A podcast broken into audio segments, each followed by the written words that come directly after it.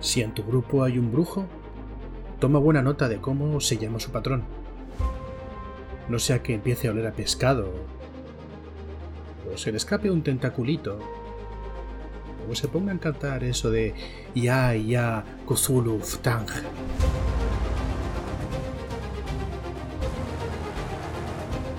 Hola a todo el mundo, os doy la bienvenida a Level Up, un podcast ofrecido por Ediciones Shadowlands dedicado a Dungeons and Dragons y el que te echaré una mano para acercarte al juego y empezar tus aventuras en sus mundos. Yo soy Nacho G. Master y hoy seguimos con las clases de personaje, en concreto, hablando del bardo y del brujo. Y es que estas dos clases de personaje tienen muchas cosas en común. Para empezar, son dos lanzadores de conjuros que, como pasaba con el artífice, son muy versátiles ya que dependiendo de las opciones que escojan van a poder representar papeles muy distintos dentro del grupo, pero esencialmente su fuerte siempre va a ser la magia, de uno o de otro tipo. El bardo lo encontramos en el manual del jugador en la página 51. Además de ser mi clase favorita, el bardo es una clase que para mí es el aventurero definitivo. Es versátil, es especialmente bueno dando apoyos a aliados y usando, usando magia sutil de encantamiento, ilusiones y de curación. Además, el bardo es un maestro de las habilidades. Eh, tiene la capacidad de escoger habilidades casi, bueno, las que, las que desee, ya lo verás eh, más adelante, y puede cubrir huecos en el grupo y además de esto incluso se especializa en varios campos aunque normalmente la mayoría de bardos, debido también a por dónde van sus, eh, sus características, porque como veremos el bardo se necesita un buen carisma, y además de eso, por dónde van sus conjuros y gran parte de sus capacidades, se suelen especializar también las habilidades sociales. Hablando de los rasgos y competencias del bardo, vemos, como ya hemos dicho, que su característica principal es el carisma. El carisma es la aptitud mágica del bardo, es decir, es eh, la característica que va, a determinar cómo de potentes son los conjuros del bardo. Y además veremos que el carisma también va a alimentar algunas de las capacidades del bardo. Los bardos se benefician de una destreza decente, eh, dado que no van a llevar una armadura muy pesada, y también de una constitución decente, porque ya sabes que más constitución no solamente son más puntos de golpe, sino que también es una mayor salvación de constitución que permitirá a un personaje lanzador de conjuros como el bardo mantener sus conjuros incluso aunque le hagan daño o le eh, hagan perder la concentración. El dado de golpe de la clase bardo es dado de 8, es decir, un dado intermedio.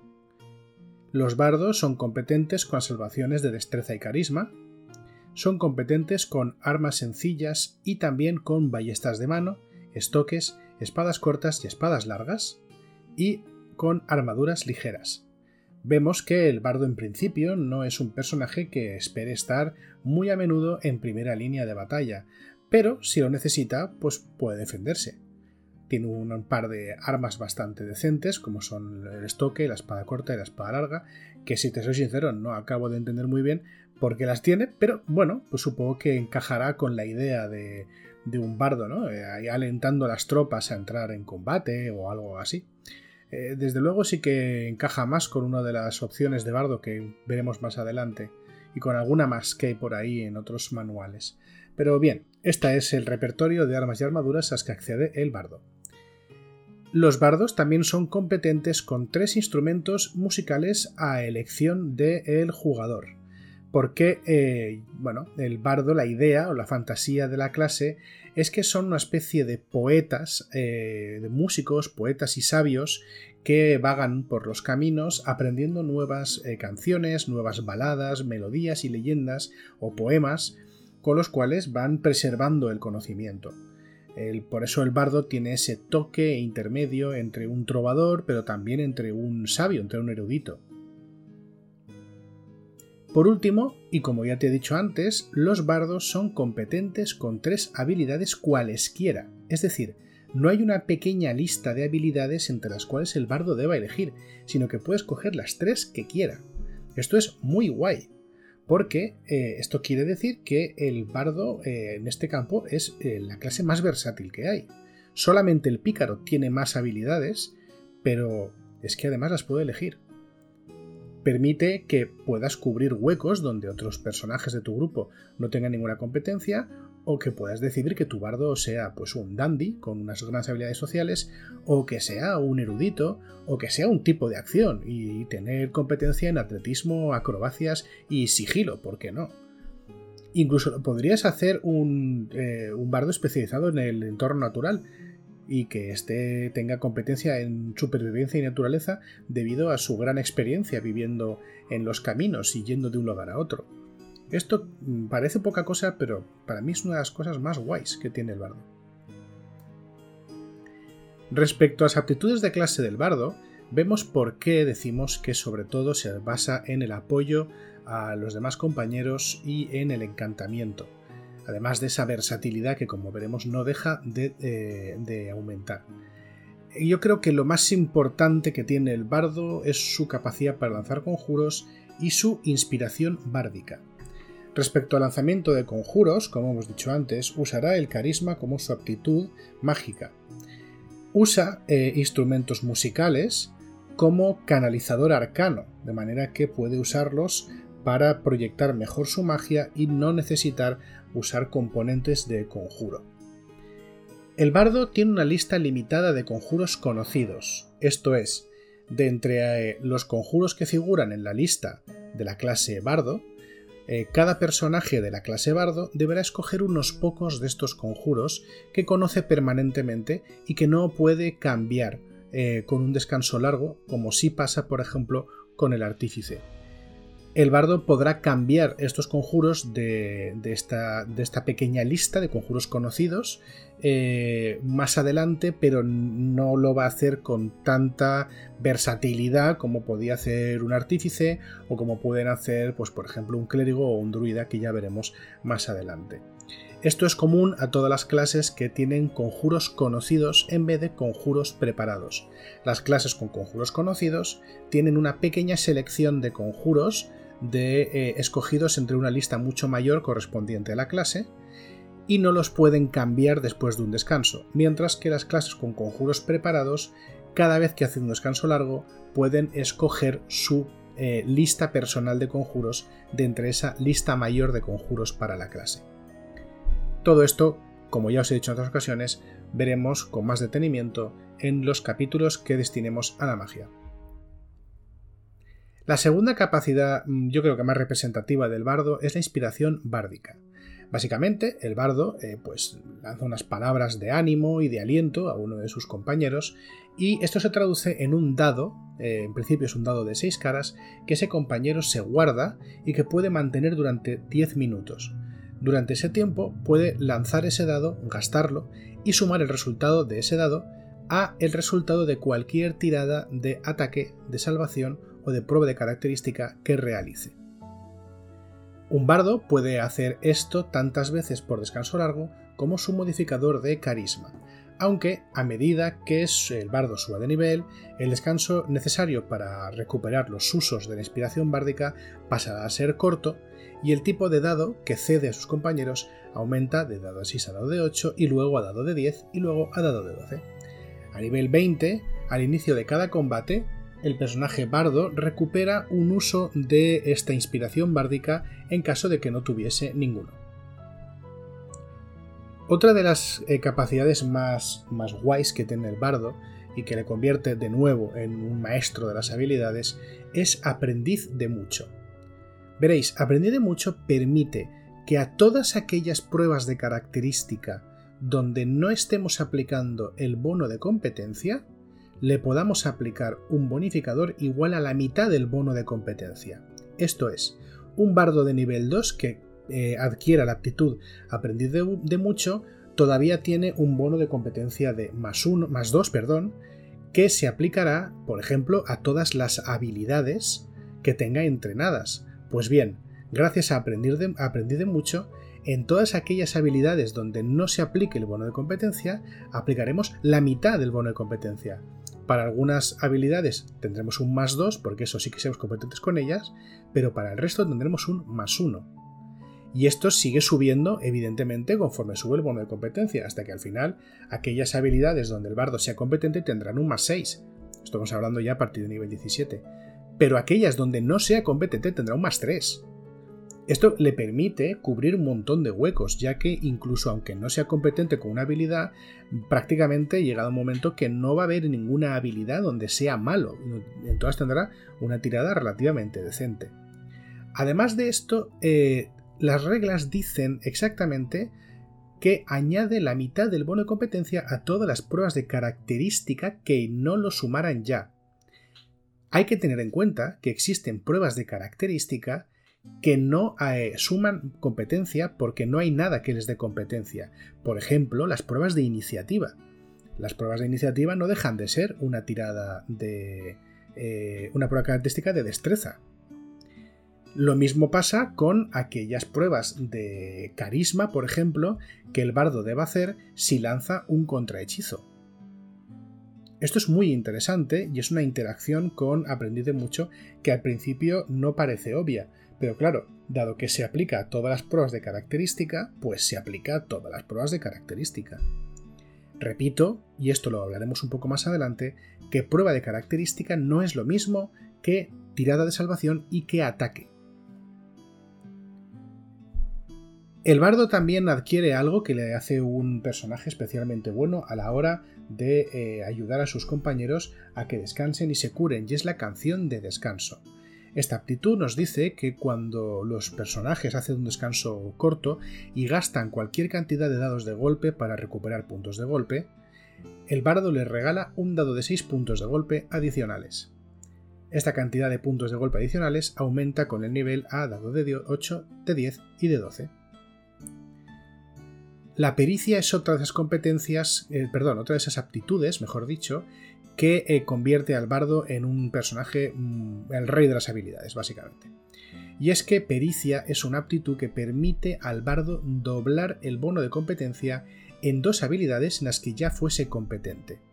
Esto quiere decir que si tú tienes, eres competente con persuasión y tienes tu buen más 2 ahí marcadito, si también tienes pericia en persuasión, ese más 2 de competencia pasa a ser un más 4 Maravilloso, maravilloso. Y aún más maravilloso es que el bardo vuelve a adquirirla, esta, esta pericia, en otras dos habilidades distintas en nivel 10.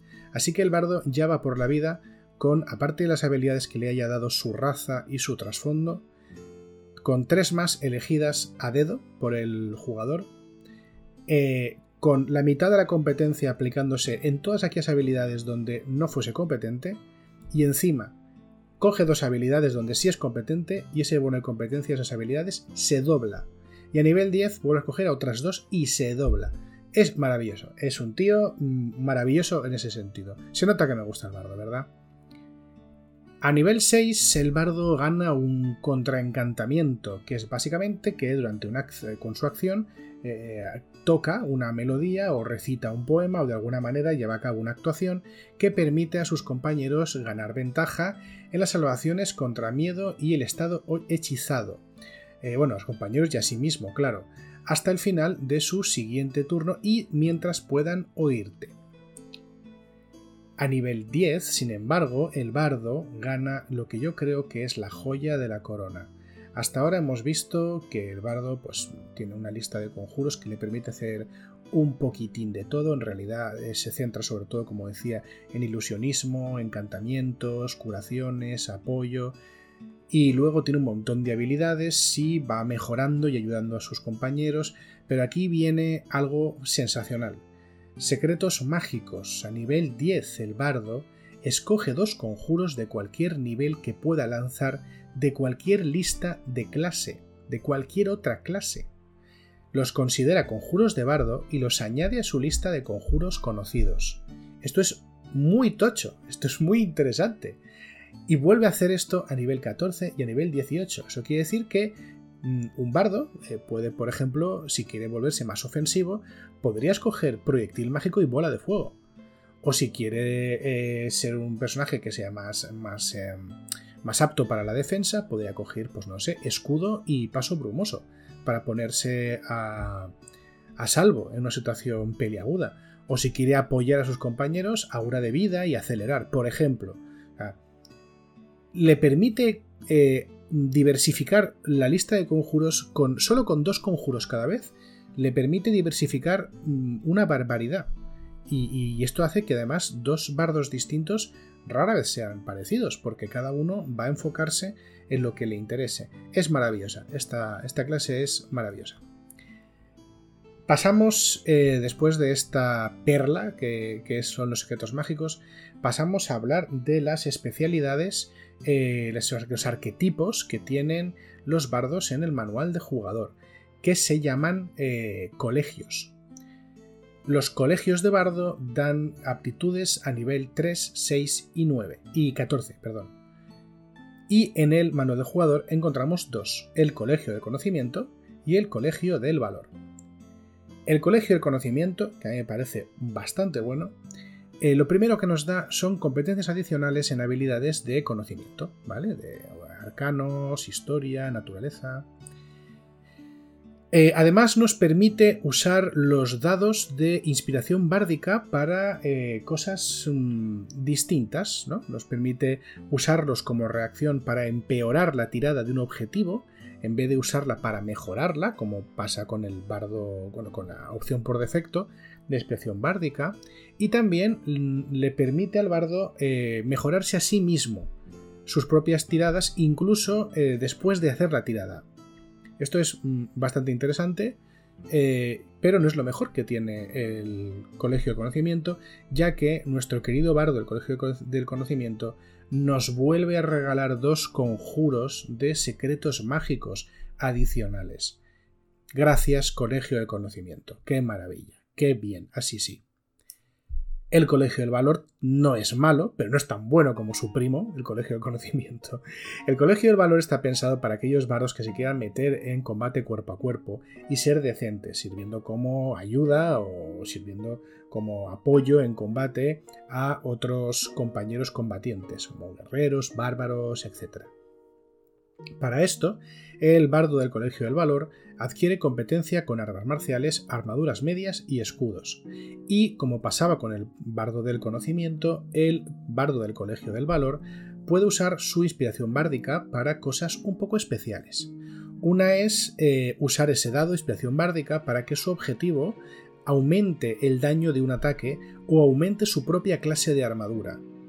Además de esto, el bardo del valor puede hacer varios ataques cuando toma la acción atacar en su turno y además puede combinar conjuros y ataques en el mismo turno, haciendo un ataque como acción adicional en el mismo turno en el que lanza un conjuro.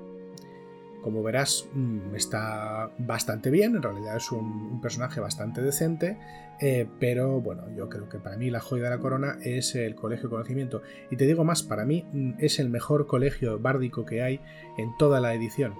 Hay otros arquetipos que hacen referencia a esta faceta del bardo como espadachín, eh, a también hay colegios que permiten mejorar al bardo como conspirador y espía, o bien eh, le aumenta todavía más ese aura de majestuosidad y de glamour, o le permite hacer cosas un poco raras con su magia, como animar objetos inanimados. Eh, esto, como os digo, pues hay varios colegios que podéis echar un vistazo en los libros editados para Dungeons and Dragons quinta edición. Pero vayamos ahora con el brujo, el brujo lo encontramos en la página 56 de El Manual del Jugador. Antes os decía que el brujo y el bardo tienen ciertas similitudes, y es porque los dos son lanzadores de conjuros que están basados en carisma, que se centran sobre todo en la magia y que son muy versátiles. Pero el brujo es versátil de una manera distinta, porque veréis, el brujo es un lanzador de conjuros que ha adquirido conocimientos ocultos y poderes sobrenaturales a partir de de eh, un pacto que ha forjado con una entidad sobrenatural de gran poder, una criatura que llamaremos su patrón. La relación entre el patrón y el brujo es bastante rara. Para empezar, porque mm, dependiendo de lo que sea el patrón, ya no de quién sea, sino lo que sea el patrón, la relación puede ser muy distinta. Es posible que un pacto hecho con un demonio o un pacto hecho con un hada eh, sea de naturaleza caprichosa y ahí donde sí que haya que estar pendiente de los eh, cambios de humor, ¿no? De, tu anfitrión, de tu anfitrión, perdón, de tu patrón. Pero, ¿qué pasa cuando has hecho un pacto con una entidad de más allá de las estrellas, cuya inteligencia es tan insondable que no puedes llegar a comprenderla? Ahí la cosa cambia, ¿verdad? ¿Y qué pasa si, no sé, si tu pacto es con un celestial que tiene unos eh, principios tan férreos que son casi casi imposibles de, cumplir para un alma humana? Uf. Las relaciones con los patrones eh, son una fuente constante de, trama ¿no? para las partidas y tienen que ajustarse a los deseos tanto del jugador como del Dungeon Master como del resto de la mesa para asegurarse de que esta relación funciona bien dentro del grupo. Además de esto, a nivel de reglas, el patrón del brujo da un pequeño problema. Y es que no tiene el mismo eh, tipo de relación que tiene un clérigo con su dios o que tiene un paladín con su juramento casi parecería que el patrón del brujo le muestra conocimiento, pero luego no puede quitárselo, porque no hay reglas explícitas para ello en, en el manual del jugador. No obstante, sí que hay un montón, un montón, hay varias, hay varias. Hay varias aptitudes de brujo donde sí que se menciona que el patrón regala, concede o que el brujo suplica algo a su patrón. Así que esa relación sí que está ahí. Es muy extraño, ¿de acuerdo? Y eh, tanto como decir que es muy extraño, puedo decir también que es muy abierto y por tanto, eh, pues yo personalmente animo a cada uno de los jugadores que quieran eh, jugar con un brujo a que defina y que diseñe su propia relación con su patrón y que se ponga de acuerdo con su Dungeon Master a ver cómo funciona. Yo he visto de todo. Yo he visto desde esta aproximación de que el patrón enseña dónde está el conocimiento pero no puede arrebatarlo, como he visto otros Dungeon Masters que sí que, sí que lo juegan como que el patrón puede quitar esos poderes en cualquier momento cuando es desairado o no es obedecido.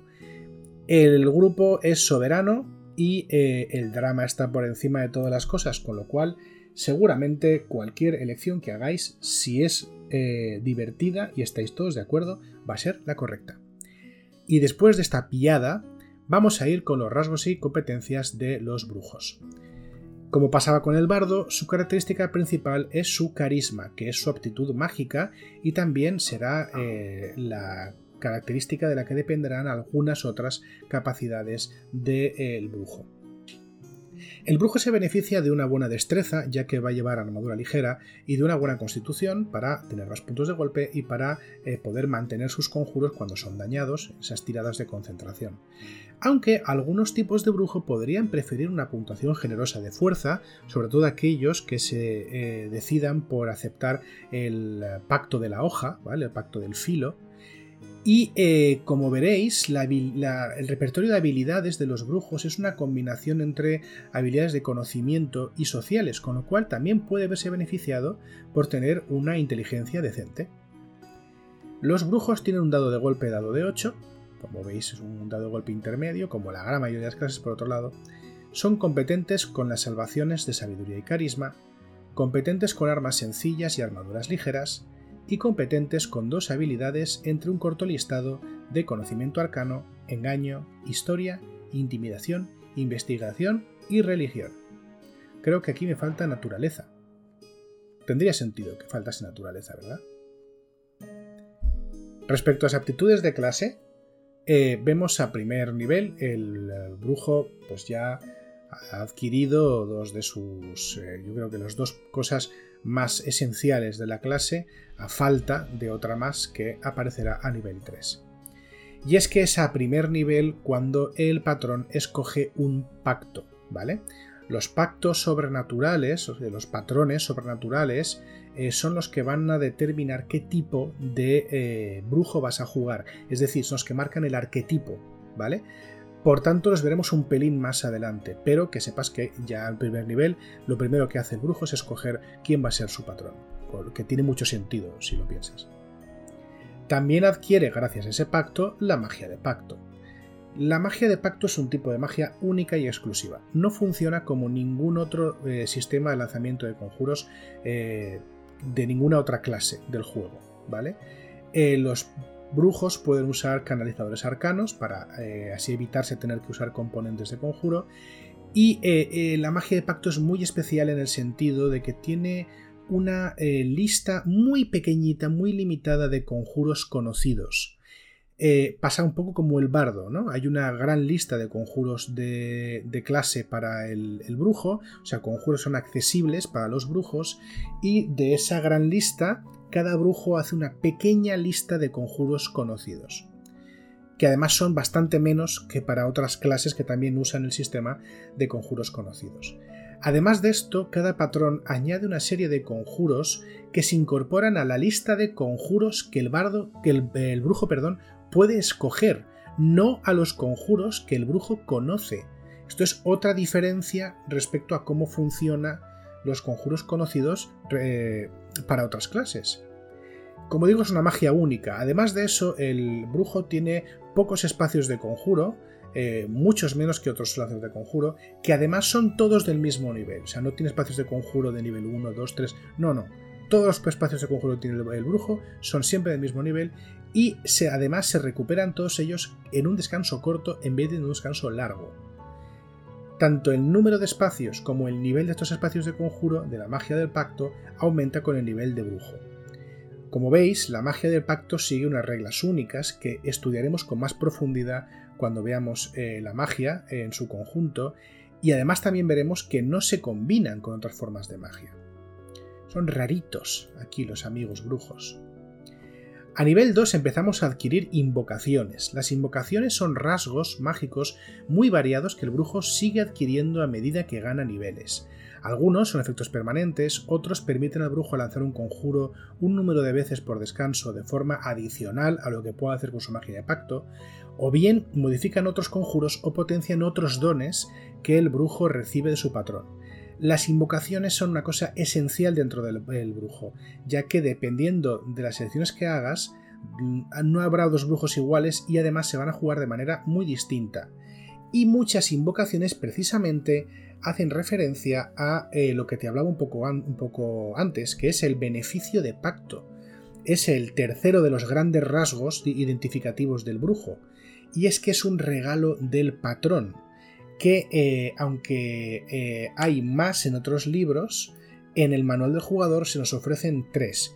El libro de las sombras, que es un tomo de conocimiento mágico que da acceso al brujo a más conjuros. Eh, un arma, o sea, un filo, un, un, filo del pacto, ¿vale? Que es un arma sobrenatural que puede invocar el brujo en cualquier momento, siempre es un arma de combate cuerpo a cuerpo y el brujo siempre es competente con este arma que invoca o bien un familiar de aspecto arcano, es decir, no como el conjuro encontrar familiar, sino ya con un aspecto pues, como de hada o de diablillo, etc. Como te digo, estos regalos pueden ser potenciados todavía más con las invocaciones adecuadas. En otros libros encontramos un cuarto eh, beneficio de pacto que es un talismán. Pero eh, bueno, estos son los que nos podemos encontrar en manual del jugador y son un poco los que prefiero eh, centrarme en este momento. A nivel 11, el brujo adquiere algo llamado Arcanum Místico, y es que resulta que la magia del pacto solo llega hasta conjuros de nivel 5, pero la lista de conjuros del brujo llega hasta nivel 9. ¿Y esto por qué? Pues te diré por qué. Porque a nivel 11 el brujo adquiere un conjuro de nivel 6 que puede lanzar una vez al día sin necesidad de gastar espacio de conjuro. A nivel 13 adquirirá un conjuro de nivel 7 a nivel 15 un conjuro de nivel 8 y a nivel 19 un conjuro de nivel 9 que pueden lanzar de la misma manera. Como veréis, los, brujos y su magia es una cosa bastante rara. A nivel 20, y por fin, el eh, brujo adquiere un rasgo llamado maestría o maestro sobrenatural. Eh, con este rasgo eh, permite al brujo, o se permite al brujo suplicar durante un minuto al patrón para recuperar todos sus espacios de conjuro de magia de pacto, y esto puede hacerlo una vez cada descanso largo. Es básicamente hacer un rellenado de todos sus espacios de conjuro eh, para estar a tope eh, sin necesidad de estar una hora descansando, que es lo que le llevaría a hacer un descanso corto. Bastante bien.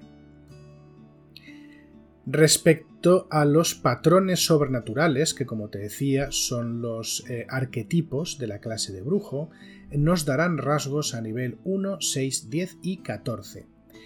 Aunque hay un montón de patrones sobrenaturales, incluyendo no muertos, incluyendo seres inmortales, que no son exactamente lo mismo, incluyendo celestiales, seres de las profundidades del mar, genios, en el manual del jugador se nos ofrecen tres, el infernal, el primigenio y el señor feérico. El patrón infernal es lo que te estás imaginando, es una criatura de los planos inferiores, un demonio, un diablo, un yugolot o cualquier otra criatura que proceda de los planos inferiores. La magia del infernal te permite añadir a la lista de conjuros de brujo eh, hechizos de daño de fuego que causan debilidad y que eh, dominan la mente de los objetivos. Las bendiciones del infernal, además, eh, van desde tener golpes de suerte, de ganar resistencia a tipos de daño o la capacidad de ganar puntos de golpe temporales cuando derrotas a tus enemigos y, como guinda, la aterradora capacidad de hacer visitar al infierno a un enemigo y los deliciosos efectos que eso tiene sobre su cabeza. El pacto del primigenio habla del trato o la conexión que el brujo ha adquirido eh, con una criatura misteriosa, probablemente de otro tiempo y lugar o de más allá de las estrellas. Algo, una inteligencia ajena, alienígena, primordial y que posiblemente no tenga muchas ganas de hacer nada bueno con la Tierra y el plano material. Ya sabéis de qué estoy hablando, ¿verdad? Estoy hablando de ojos, tentáculos, oscuridad y palabras muy raras con muchas diéresis y h's intercaladas. La magia del primigenio permite añadir conjuros relacionados con magia de la mente, la clarividencia y el esoterismo. También permite al brujo lanzar mensajes telepáticos, escudar su propia mente ante la telepatía o dominar las mentes ajenas, y está rodeado de un escudo de entropía que protege parcialmente de los ataques.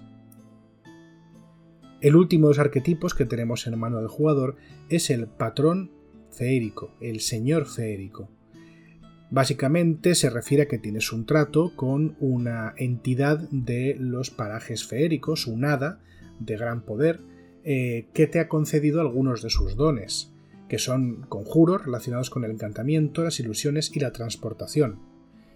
Los dones de las hadas, además, mm, van en el mismo sentido y otorga al brujo capacidad para transportarse mágicamente entre lugares, proyectar su voluntad en otras personas para hechizarlos, asustarlos, dominarlos o incluso sumergirlos en una peligrosa ilusión. Y con estas dos clases tan carismáticas y versátiles, os dejo esperando que todo lo que os he dicho os resulte útil y citándoos aquí la semana que viene para continuar con las clases.